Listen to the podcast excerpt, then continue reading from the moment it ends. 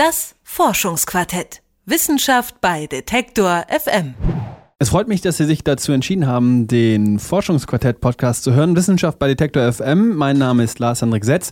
Und warum sage ich das so komisch? Weil wir in der letzten Folge nämlich darüber gesprochen haben, wie wir Entscheidungen treffen und welche Rolle dabei vielleicht auch unser Wunschdenken spielt. Ziemlich spannende Forschung, die da gerade passiert. Heute geht es um etwas anderes, hat in einer gewissen Hinsicht vielleicht auch was mit Entscheidungen zu tun, nämlich damit, für wen man sich entscheidet, ähm, in einer romantischen Beziehung zu leben. Und ich habe mal vor der Aufzeichnung dieses Podcasts überlegt, was da eigentlich so wichtig ist. Also für so eine Beziehung. Ich denke, ähm, vielleicht, dass man sich vertrauen kann, das ist vielleicht ganz wichtig. Äh, und dass man sich auch mal schön in die Haare kriegen kann und danach ist wieder alles in Ordnung. Und dass man zusammen lachen kann. Das sagen ganz viele, ich habe es auch nochmal gegoogelt, jeder Ratgeber sagt, hey, Lachen, das ist in einer äh, guten Beziehung wichtiger als Sex. Und jetzt gibt es eine Forschung, die das vielleicht auch so ein bisschen belegt. An der Martin-Luther-Universität in Halle haben Wissenschaftler nämlich genau daran geforscht, warum Lachen für eine gute Beziehung eigentlich so wichtig ist. Meine Kollegin Lara-Lena Gödde hat sich die Studie einmal angeschaut. Lara-Lena, man kann ja vieles witzig finden, ne? Also von Pleiten, Pech und Pannen äh, bis zu den feinsten Loriot-Sketchen. Ähm, da gibt es ja in der Humorbandbreite so echt eigentlich eine ganze Menge. Wie genau haben sich denn jetzt die Wissenschaftler auf dieses Thema eingelassen? Ja, allerdings, man kann wirklich über alles lachen. Ähm, aber in erster Linie würde ich sagen, hier geht es nicht wirklich um Humor, sondern ganz konkret wirklich um drei Eigenschaften. Nämlich, lache ich gerne andere aus? Werde ich selber gerne ausgelacht? Oder habe ich wirklich Angst davor, dass andere mich auslachen könnten? Jetzt denkt man vielleicht, okay, keiner wird gerne ausgelacht, aber das kann man sich so vorstellen, dass wenn mir vielleicht irgendwas Peinliches oder Dummes passiert, dann erzähle ich das meinen Freunden und die lachen dann im besten Fall über mich. Und Menschen, die nicht gerne ausgelacht werden, würden so eine peinliche Story vielleicht nicht wirklich erzählen.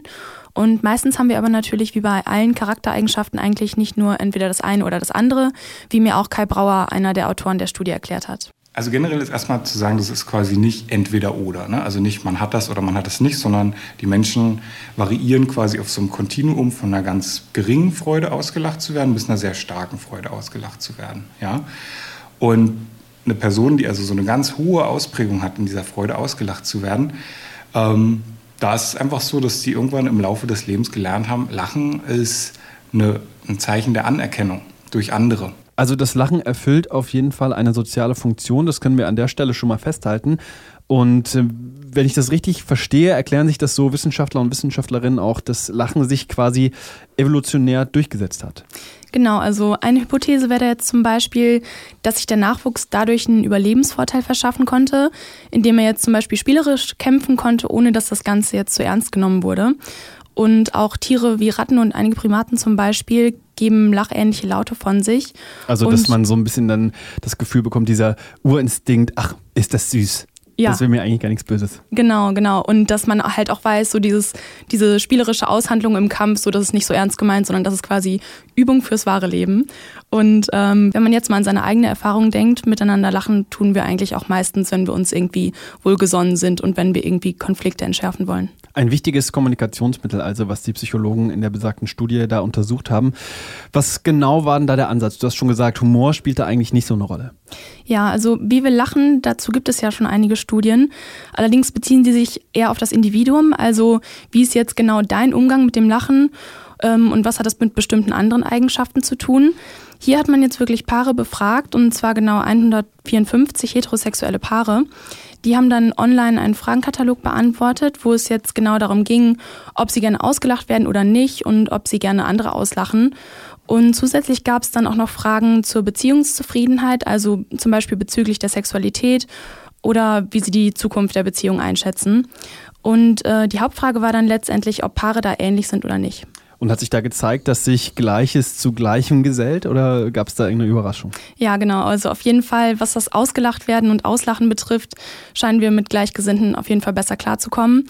Und was die Studie auch zeigt, gleich und gleich gesellt sich nicht nur gern, sondern die sind dann auch in ihrer Beziehung zufriedener.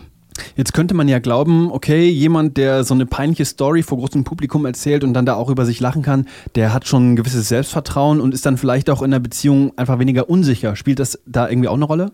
Ja, genau, das habe ich mich eigentlich auch gefragt. Was hängt da jetzt eigentlich dran, wenn ich gerne ausgelacht werde?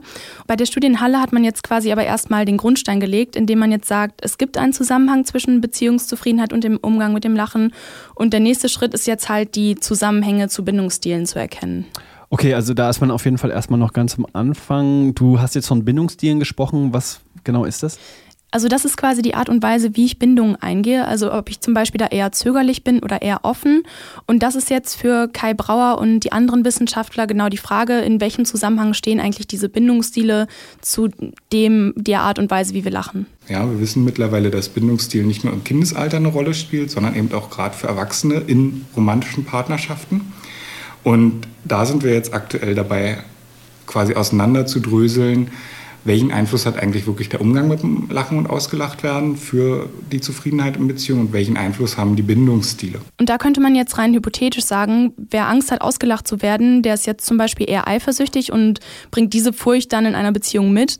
Und solche Erkenntnisse könnten dann vielleicht auch für die Paar- und Psychotherapie relevant werden.